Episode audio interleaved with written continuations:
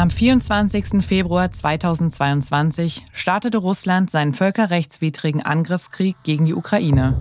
Wir waren geschockt, ängstlich, empathisch. Und inzwischen? Haben wir uns schon an die unmenschliche Gewalt und das Leid gewöhnt? Interessieren wir uns genug für den Krieg in Europa? Ukrainerinnen werden täglich beschossen, frieren, hungern, kämpfen und sterben. Millionen von Menschen sind auf der Flucht. Und eine der größten Ängste der Ukrainerinnen ist es, vergessen zu werden. Genau deshalb sollten wir ihnen zuhören. War at Home. Stories about life and war from Ukraine.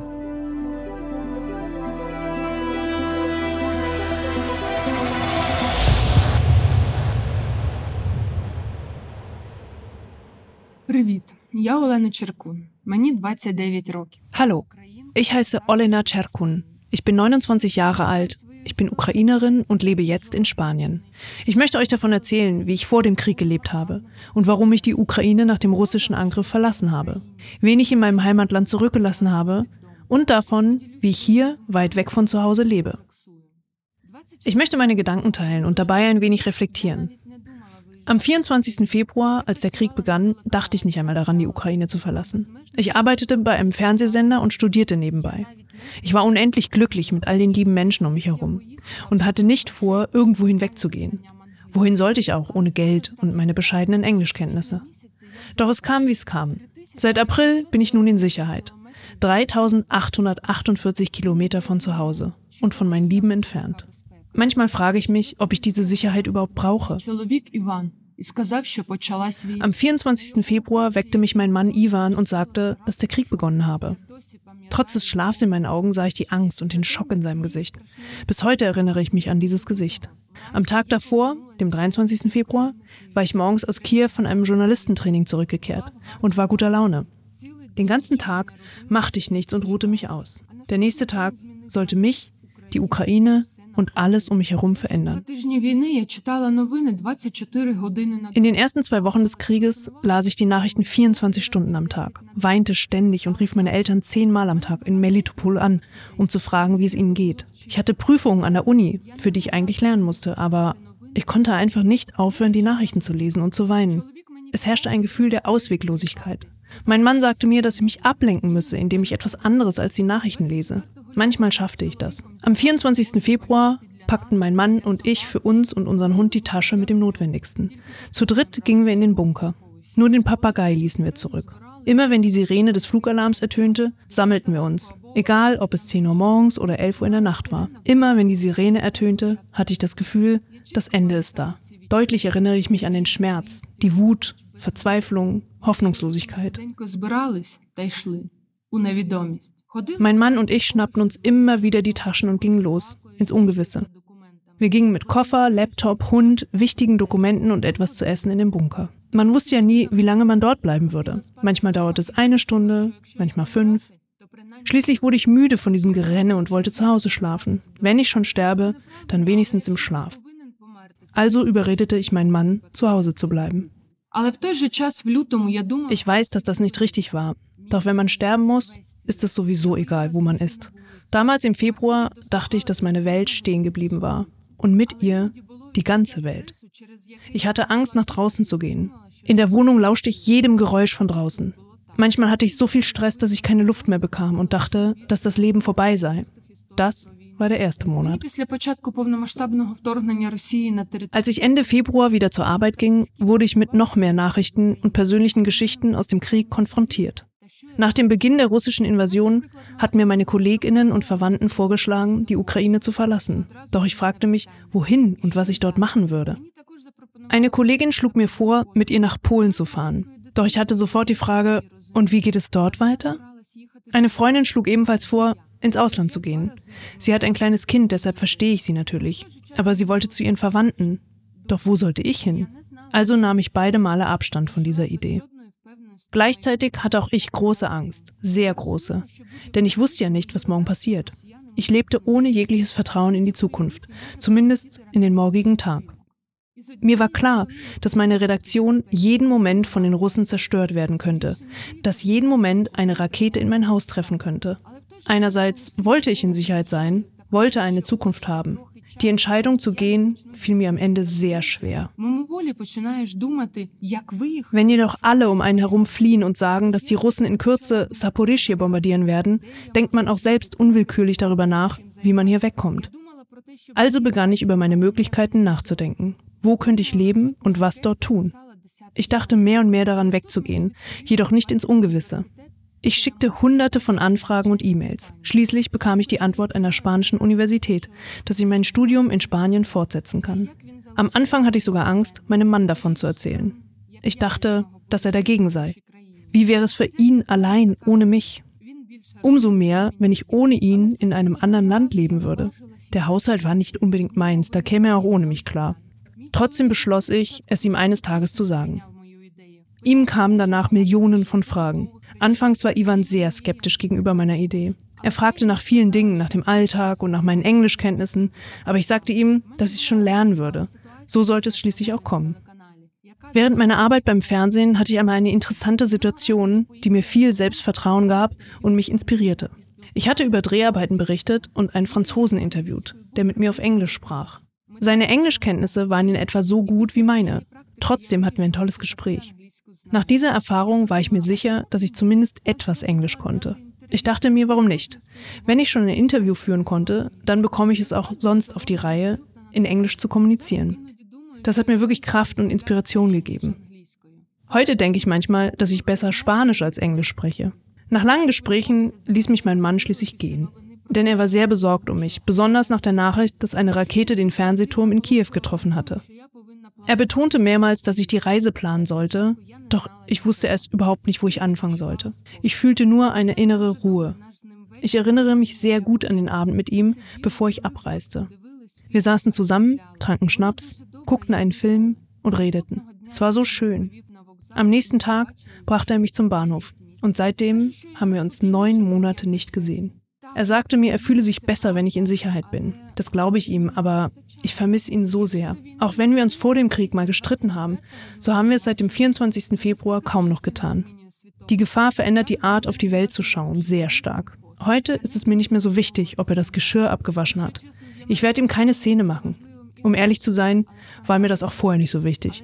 Und doch gab es deshalb Streit. Was sich definitiv verändert hat, ist das Gefühl in der Brust. Zu fühlen, wie wichtig diese Person für mich ist und wie schön es mit ihr ist. Der Rest ist dann unwichtig. Ich erinnere mich sehr gut an den Moment des Abschieds von meinem Mann am Bahnhof. Ich habe geweint, als ich ihn umarmte und auch weiter im Zug. Besonders erinnere ich mich an seinen Gesichtsausdruck. Kürzlich habe ich mir unsere Fotos angeschaut. Besonders unser letztes Foto am Bahnhof bedeutet mir sehr viel. Es ist so voller Wärme und Liebe. Wie sehr wir Dinge nicht zu schätzen wissen, wenn wir sie haben, wird mir erst jetzt bewusst, wenn man weg von zu Hause ist. Obwohl mein Mann jetzt weit entfernt ist, habe ich ihn gebeten, seine Gefühle und Gedanken mitzuteilen. Ich habe ihn gebeten, mir zu berichten, wie er ohne mich lebt. Моя жінка виїхала вже більше півроку тому. Ніхто не панікував. vor mehr als sechs Monaten ist meine Frau nun gefahren. Wir waren damals ganz ruhig und packten ihre Sachen.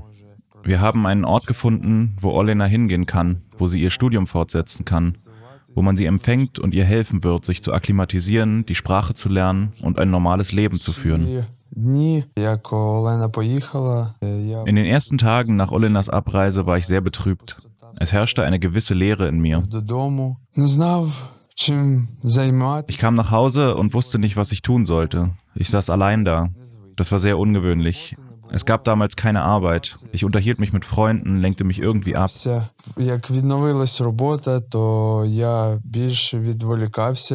Als die Arbeit wieder anfing, lenkte sie mich von der Einsamkeit ab. Ich stürzte mich auf die Arbeit. Ich arbeitete und arbeitete. Später wurde es dann wieder normal. Ich wurde ruhiger und wollte Olena diese Ruhe spüren lassen, denn in Saporischia ist es sehr unruhig. Es gibt ständig Raketenangriffe. Hier ist es sehr gefährlich, das ist sehr schwierig.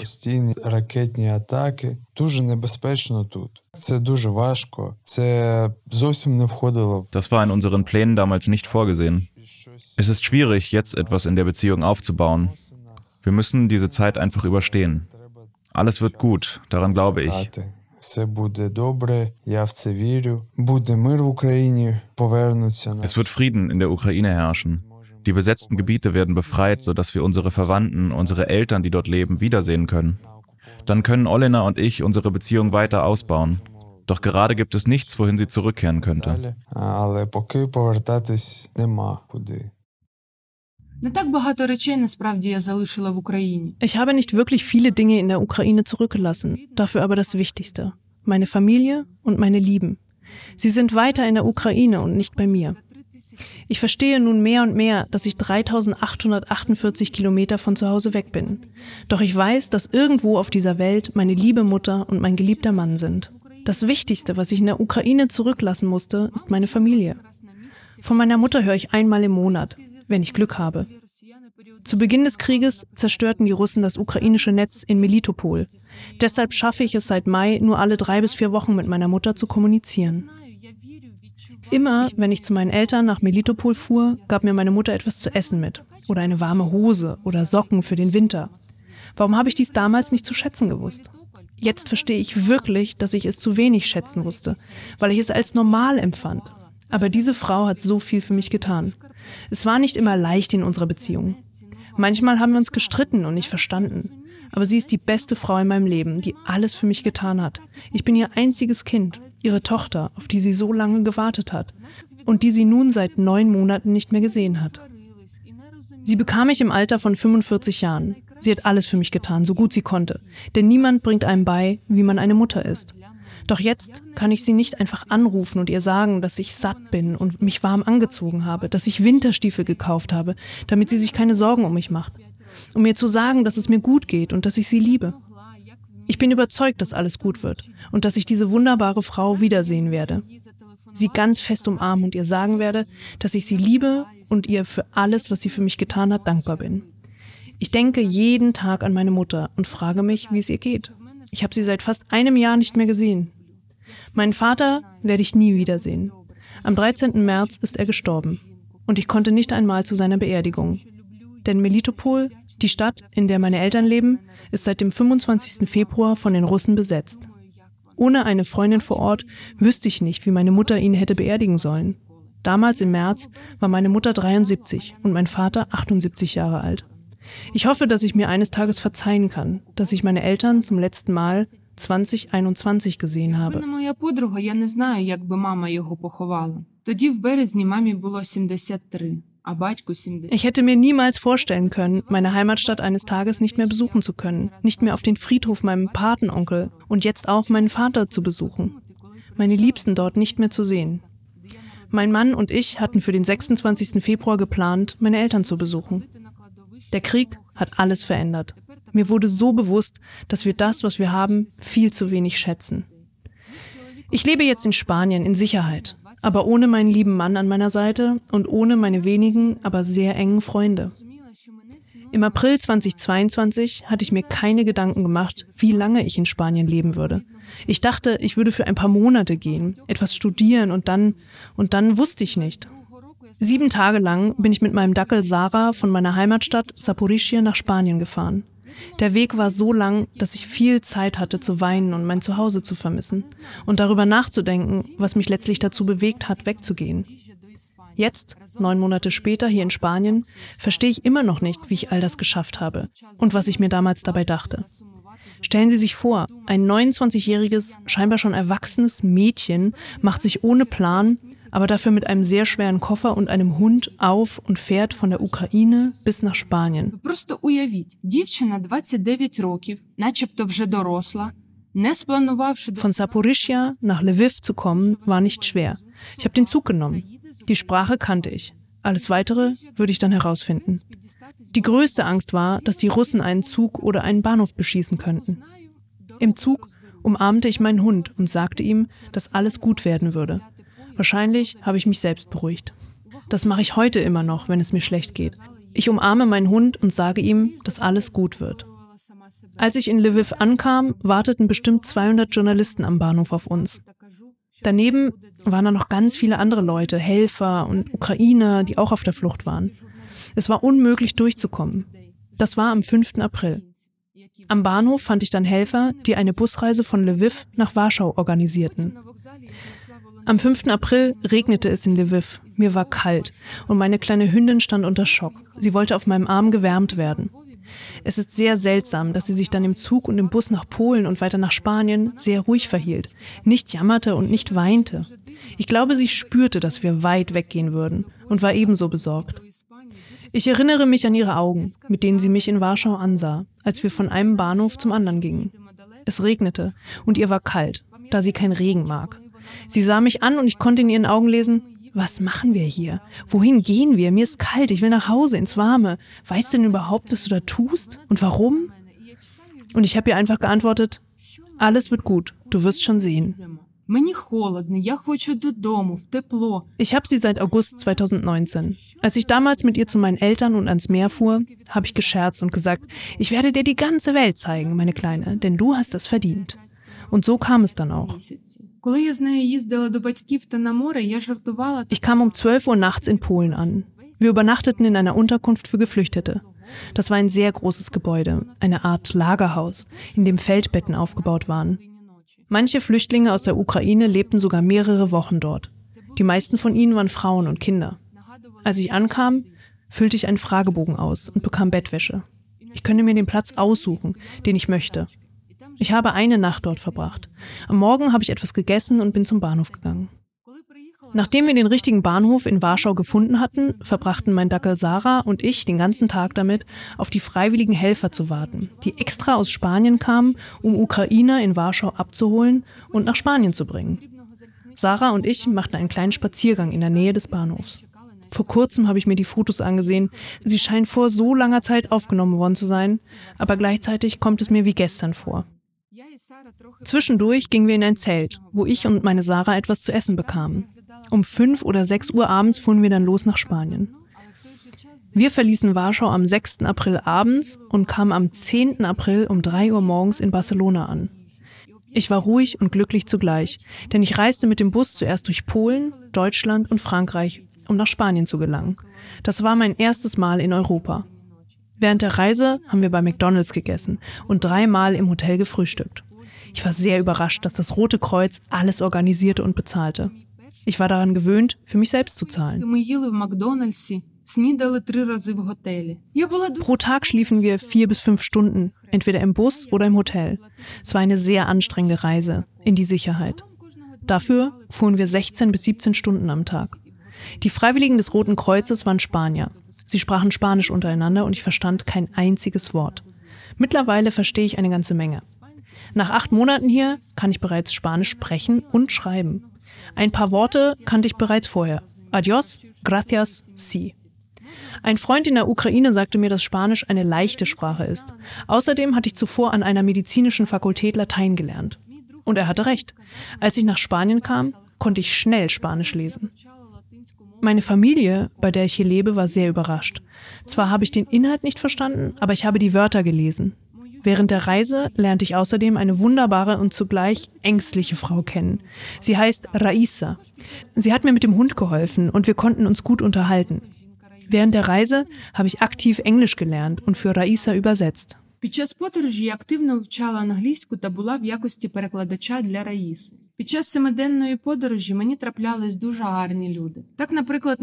Während der siebentägigen Reise habe ich sehr nette Leute getroffen. Als mir zum Beispiel am Bahnhof in Warschau ein Freiwilliger Essen für meine Sarah gab, konnte ich kaum die Tränen zurückhalten. Andere Helfer gaben mir ein Halsband für meinen Hund. Als wir mehrere Stunden an der ukrainisch-polnischen Grenze warteten, bekamen wir von den polnischen Grenzbeamten Essen. Im April, eine Woche nach meiner Ankunft, ging ich zur Universität und setzte mein Masterstudium fort und erhielt dafür ein kleines Stipendium. Jetzt im Herbst drehen sich meine Gedanken nun darum, wie es in diesem schönen, aber fremden Land weitergehen soll. Im Dezember sind es neun Monate, dass ich in Spanien lebe, und ich vermisse meine Heimat und meine Lieben immer mehr. Der Auslöser dafür sind nicht unbedingt Feuerwerke oder laute Geräusche, obwohl es die hier auch gibt, sondern Geschichten. Meine Geschichte und andere Geschichten, Gedanken und Erinnerungen von Ukrainern.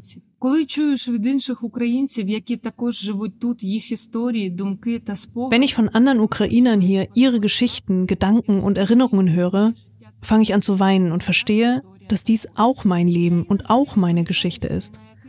Aber manchmal bin ich abgelenkt und vergesse den Schmerz für einen Moment. Ganz gleich, wie schlimm und schmerzhaft es ist, ich versuche, das Positive und Gute zu sehen. Denn wenn man ständig an schlimme Dinge denkt, kann man verrückt werden. Daher bleibt die Hoffnung bestehen und wird mit der Zeit immer stärker. Ebenso wie der Wunsch, nach Hause in die Ukraine zurückzukehren. Einer meiner Freunde hat mir gesagt, dass ich das Richtige getan habe, indem ich gegangen bin und nicht zurückkehren sollte. Denn jetzt ist es schwierig und auch nach dem Krieg wird es weiter schwierig sein. Da hat er recht. Aber erstens vermisse ich meine Familie so sehr und ich möchte nach Hause zurückkehren. Und zweitens, Wer, wenn nicht wir, die Ukrainer, sollen unser Land nach dem Krieg wieder aufbauen? In der Zwischenzeit überlege ich, was ich hier in Spanien tun soll. Mein Mann sagt, es sei noch zu früh, um zurückzukommen, zu gefährlich. Und so ist es interessant mit dem Leben. Ich hatte gerade meinen Traumjob in Saporischje gefunden, doch ich musste kündigen und in ein anderes Land gehen, um hier noch einmal von vorne anzufangen. Denn der Krieg kam zu mir nach Hause oder wie die Russen sagen, in den Teil der russischen Welt. Zunächst war es für mich sehr ungewöhnlich, in Spanien wieder Flugzeuge am Himmel zu sehen. Ein normales Passagierflugzeug, kein Militärflugzeug, vor dem man Angst haben muss, wenn es über den eigenen Kopf fliegt, weil man nicht weiß, ob es unseres oder ein russisches ist. Eines Morgens wachte ich in Saporischia auf, weil ein Flugzeug über die Häuser flog. Das ist die wahrscheinlich schmerzhafteste Erinnerung an den Krieg. Wir lagen im Bett und mein Mann umarmte mich, ganz fest, und bedeckte meinen Kopf mit seinen Händen. Und ich weinte. Jetzt lebe ich hier in Sicherheit und alles scheint in Ordnung zu sein. Doch ich möchte einfach meine Familie umarmen und küssen, mein Mann und meine Mutter. Als sie in meiner Nähe waren, habe ich es weniger geschätzt, als ich es hätte tun sollen. Habe sie zu selten umarmt und jetzt sind sie weit weg. Der Krieg hat den Blick darauf geschärft, was das Wichtigste und Wertvollste im Leben ist und auf was man verzichten kann. Infolgedessen habe ich wieder einmal erkannt, dass man seine Lieben wertschätzen muss, dass man schätzen muss, was man hat und jeder Moment zu genießen ist, denn all dies kann man verlieren. Das sind wirklich sehr wichtige Lebensweisheiten für mich. Ich kann nicht sagen, dass ich hier im sicheren Spanien glücklich bin. Hier ist es gut und interessant. Aber ich vermisse mein Zuhause und meine Familie sehr. Ich bin nicht hergekommen, weil ich unbedingt in Spanien leben wollte und in der Ukraine nichts zu tun hatte, sondern wegen des Krieges, weil ich leben will. Ich hatte niemandem außer meinem Mann erzählt, dass ich gehen werde. Sogar meiner Mutter habe ich es erst im letzten Moment gesagt. Wie ich schon sagte, ich bin nicht vor direkten Kampfhandlungen geflüchtet. Die betrafen Saporischia damals weniger stark als heute. Doch ich entschloss mich zur Flucht, weil ich ohne Krieg leben will. Wir alle wollen in Frieden leben. Und hier in Spanien muss ich wieder ganz von vorne anfangen. Neben dem Sprachelernen, der Arbeits- und Wohnungssuche müssen wir gleichzeitig an der Informationsfront kämpfen und der Welt vermitteln, dass fast neun Millionen Ukrainerinnen auf der Suche nach Frieden und Ruhe vertrieben wurden. Sie wurden von Russland aus ihrer Heimat vertrieben. Als ich im April nach Spanien kam, war die erste Woche eine des Kennenlernens. An der Universität waren Ferien. Die Familie, bei der ich jetzt lebe, hat mich sehr herzlich aufgenommen, wie eine Verwandte, wie eine Schwester. Sie stellte mich der weiteren Familie und ihren Freunden vor. Ich hatte davor nicht gewusst, dass Menschen so offen und freundlich zu Fremden sein können. Sie haben mir alles gegeben, was ich brauchte. Das Ehepaar Sandra und Ismail und ihr Hund haben mich, eine fremde Frau mit Hund, in ihrer Wohnung aufgenommen, weil sie Ukrainern helfen wollten. Dafür bin ich ihnen sehr dankbar.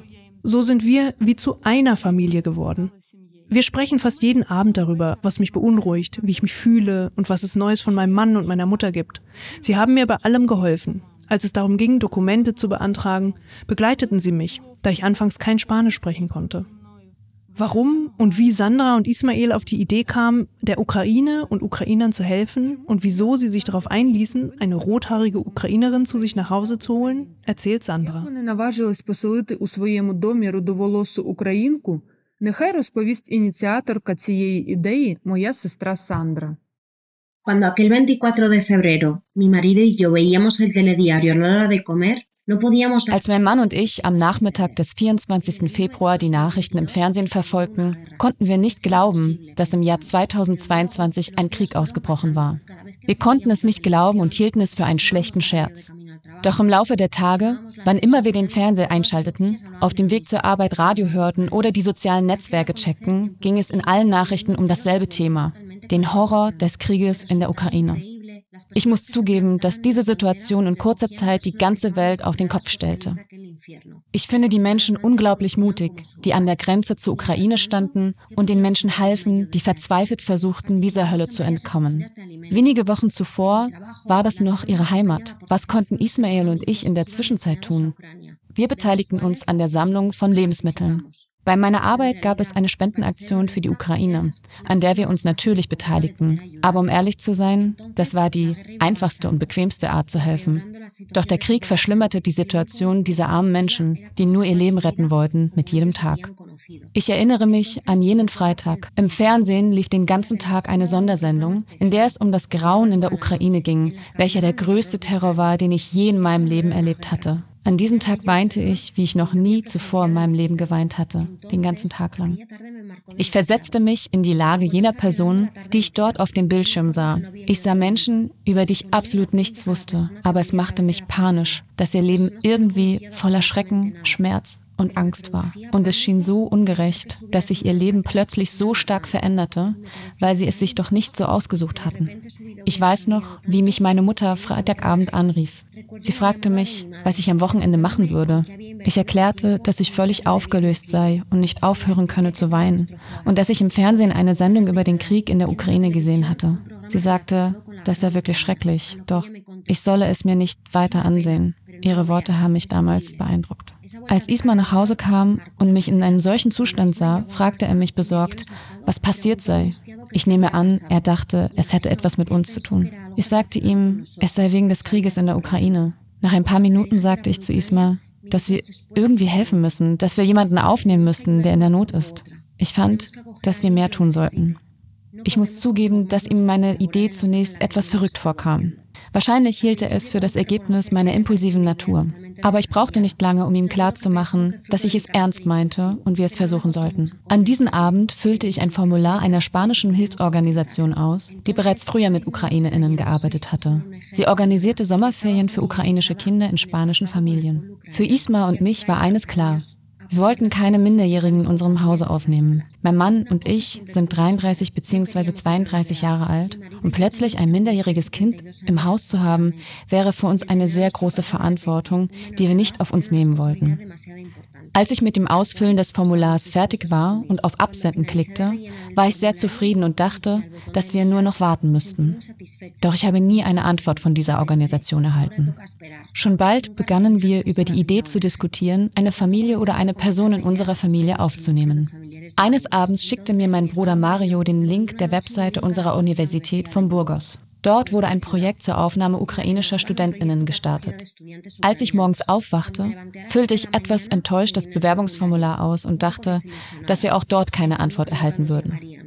Wie sich aber schließlich herausstellte, trafen mein Mann und ich eine der besten Entscheidungen unseres Lebens. Eines Tages erhielt ich einen Anruf von der Universität. Sie hatten uns als Aufnahmefamilie ausgewählt und boten uns an, Olena, eine 29-jährige Studentin und ihren Hund Sarah bei uns aufzunehmen. Ich kann nicht beschreiben, wie ich mich fühlte, als ich den Hörer auflegte. Die folgenden zwei Wochen vergingen viel zu langsam. Sie kamen mir vor wie Monate. Ich erinnere mich noch an unseren ersten Videoanruf mit Olena, Sarah und Ivan. Nach Olenas einwöchiger Reise von der Ukraine nach Spanien trafen wir uns endlich in Madrid. Als der Zug von Barcelona nach Madrid ankam, waren meine Nerven am Ende. Plötzlich sah ich ein rothaariges Mädchen, sehr groß, mit einem Koffer und einem Hund auf dem Arm. Dann wurde mir klar, dass sie es war. Und ohne uns zu kennen, umarmten wir uns. Es war die längste Umarmung meines Lebens. Danach begannen wir zwei zu weinen, bis wir ins Auto stiegen. Ich erinnere mich, wie ich mit Olena durch Madrid spazierte und sie an der Hand hielt, als wären wir Schwestern. Und tatsächlich erschien an jenem 10. April 2022 eine weitere Schwester in meinem Leben. Кожен, кого я тут зустрічаю, питає, як я, як родина, де вона, чи все з ними добре. Jeder, den ich hier treffe, fragt mich, wie es mir geht, wie es meiner Familie geht, wo sie sind und ob es ihnen gut geht. Als ich nach Spanien kam, war hier alles neu und interessant für mich. Am Anfang war es etwas schwierig, sich zu verständigen. Ich erinnerte mich an Wörter und übte Englisch, daneben ein wenig Spanisch. Ich lernte eine neue Kultur kennen und neue Gewohnheiten. Das lenkte mich gleichzeitig von negativen Gedanken ab. Doch waren und sind meine Gedanken weiter in der Ukraine. Ich las jeden Tag die Nachrichten und telefonierte mit meinem Mann und Freunden in der Ukraine. Das war zum Anfang so und hat sich bis jetzt nicht geändert. Weit weg von zu Hause verfolge ich die Nachrichten und bleibe in Kontakt mit meiner Familie. Jetzt bin ich in einem anderen Land, weit weg von zu Hause und fange an, hier ein neues Leben auf Zeit aufzubauen. Eigentlich scheint alles in Ordnung zu sein, aber ich möchte nach Hause zu meiner Familie. Dabei kann ich nicht hinfahren, um sie zu sehen. Ich kann fahren und da bleiben, doch ich fürchte mich, denn ich möchte leben. Diese Gefühlsmischung ist so seltsam und macht einen verrückt. Ich wollte immer reisen, aber nicht unter solchen Umständen. Es schmerzt in meinem Inneren und dieses Gefühl ist immer präsent. Ich liebe mein Land und mein Volk so sehr und ich möchte nach Hause. Denn zu Hause ist dort, wo die Liebe wächst, wo einem die Menschen am Herzen liegen. Hier habe ich nur meinen Hund. Obwohl eigentlich auch hier alles gut ist. Ich habe viele Freunde und gute Menschen um mich herum. Wenn man das Schöne von weitem sieht, weiß man es erst zu schätzen, wenn man es verliert. Ich möchte so sehr, dass sich das ändert. Dass wir etwas dann schätzen, wenn es da ist. Gerade bin ich wirklich dankbar für jeden Anruf und jede Nachricht von meiner Familie.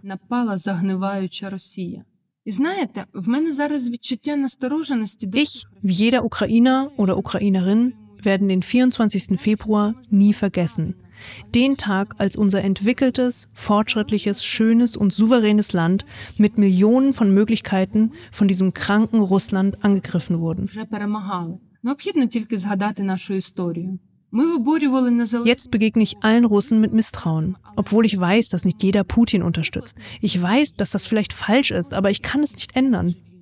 Gleichzeitig habe ich das Gefühl, dass wir unbesiegbar sind. Denn wir Ukrainer haben bereits gewonnen. Man muss nur in unsere Geschichte schauen. Heute weiß ich mehr denn je, wie wichtig es ist, seine Lieben, die Familie und die normalen Dinge im Leben zu schätzen. Mit Russland werden wir schon fertig und vertreiben den Feind aus unserer Heimat. Nach Spanien bin ich ins Unbekannte gegangen, ohne die Sprache zu kennen. Ich hatte nur Pläne für die nächsten sechs Monate. Und jetzt stehe ich vor der Wahl, entweder hier zu bleiben oder nach Hause zu fahren. Ins Unsichere, aber dafür zu meiner Familie. Ich habe Erfahrung, aber ich bin doch unentschlossen. Es stellt uns auf die Probe. Diejenigen, die geflüchtet sind und diejenigen, die geblieben sind. Manche leben in der Ukraine und erleben den Krieg aus nächster Nähe. Manche sind gegangen und stehen vor anderen Herausforderungen eines Lebens in einem neuen, unbekannten Land, weit weg von zu Hause, von der Familie. Wir alle sind noch stärker geworden und haben so viel Erfahrung gesammelt. Ich bin mir sicher, dass wir alle sehr bald in unsere Heimat, in die Ukraine, zurückkehren werden. І я впевнена, що всі ми обов'язково дуже скоро повернемось до свого рідного дому, до України. War at Home ist eine Produktion von Bose Park Productions und Elder Academy. Alle Folgen des Podcasts wurden innerhalb des Projektes Digital Media Lab erarbeitet und aufgenommen. Das Projekt wurde durch Mittel des Auswärtigen Amtes gefördert und finanziert. Wenn euch der Podcast gefallen hat, abonniert ihn gerne und empfehlt ihn weiter. Denn diese Geschichte ist nur eine von unzähligen, die erzählt werden müssen, immer und immer wieder – damit der Krieg in der Ukraine nicht vergessen wird, damit die Menschen in der Ukraine weiter gehört werden und wir ihnen helfen. Sława Ukrainii!